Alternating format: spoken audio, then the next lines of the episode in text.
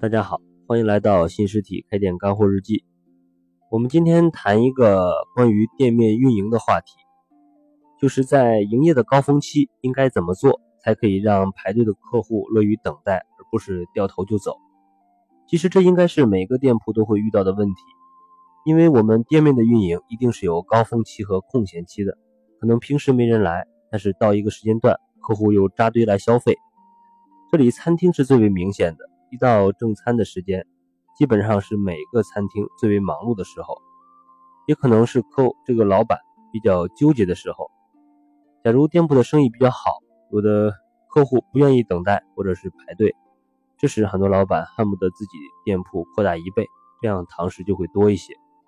其实也有很多时候，有的客户到店，假如正赶上店里还没有位置，需要排队。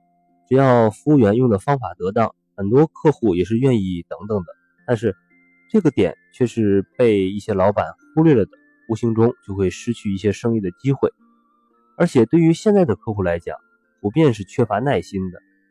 假如店主无视他们等待的痛苦，或者我感觉等着不爽，绝大部分人都是会选择其他家的。这对于店里来讲是一定会有所损失的。谈到怎么让客户乐于等待的话题，就不得不提一个店，就是海底捞。大家都知道，去海底捞吃饭排队等餐是非常正常的，有的时候需要等三到四个小时，这么长的时间你都愿意等，海底捞是怎么做到的呢？我就说一次我在海底捞等餐的体验吧。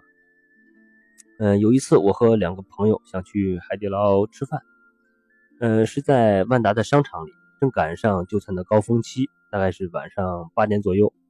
呃，一到那儿，服务员说要等，我们怀着一丝侥幸的来到这个等等餐区。到了个走廊一看，已经坐满了人，有的人还支着凳子围在一起打扑克。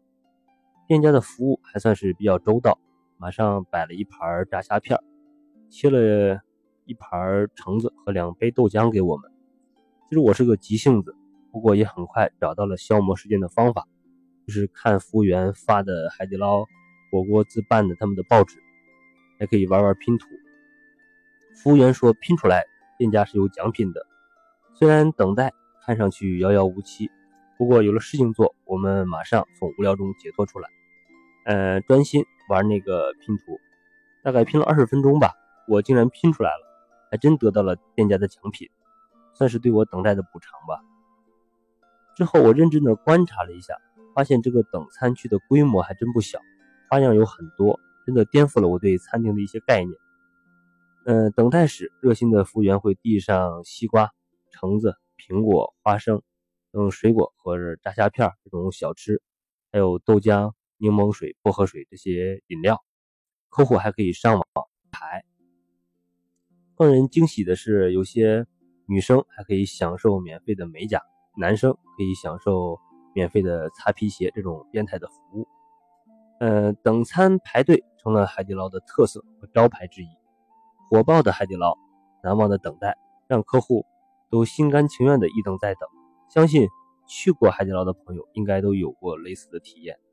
其实，海底捞的种种做法的目的，就是在最大程度上缓解客户等待时的无聊、烦躁，甚至。还让这个等待过程变得充实有趣，增加了客户的粘性，也提升了他们品牌的口碑，相应的客户的回头率其实也会有一些增加。起码我就是海底捞忠实的老客户之一。但是现实的情况是，不是每家店都能做到像海底捞这样的服务水平的。但是这不并并不代表了我们可以不重视这个问题，不采取任何手段和措施。关于这个话题，在我们的开店学习社群里总结过一张如何让客户乐于等待的八个原则清单，就是关于深入分析客户等待时的心理干货，以及我们作为小店应该采取什么应对措施。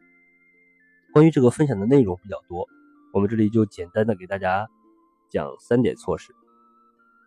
第一是要建议及时提供给客户一些需要等待的信息。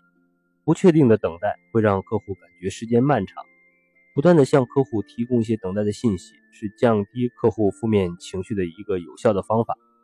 第二是在客户等待的过程中，建议可以提供一些附加的小服务，让客户有事儿可做，消除等待过程中的无聊感。第三，就是要提升你店里店里的这个服务效率。当等待的客户比较多时，店里相应的服务人员应该提升一下他们工作的效率，缩短单个人的服务时间，缓解客户等待时的不爽。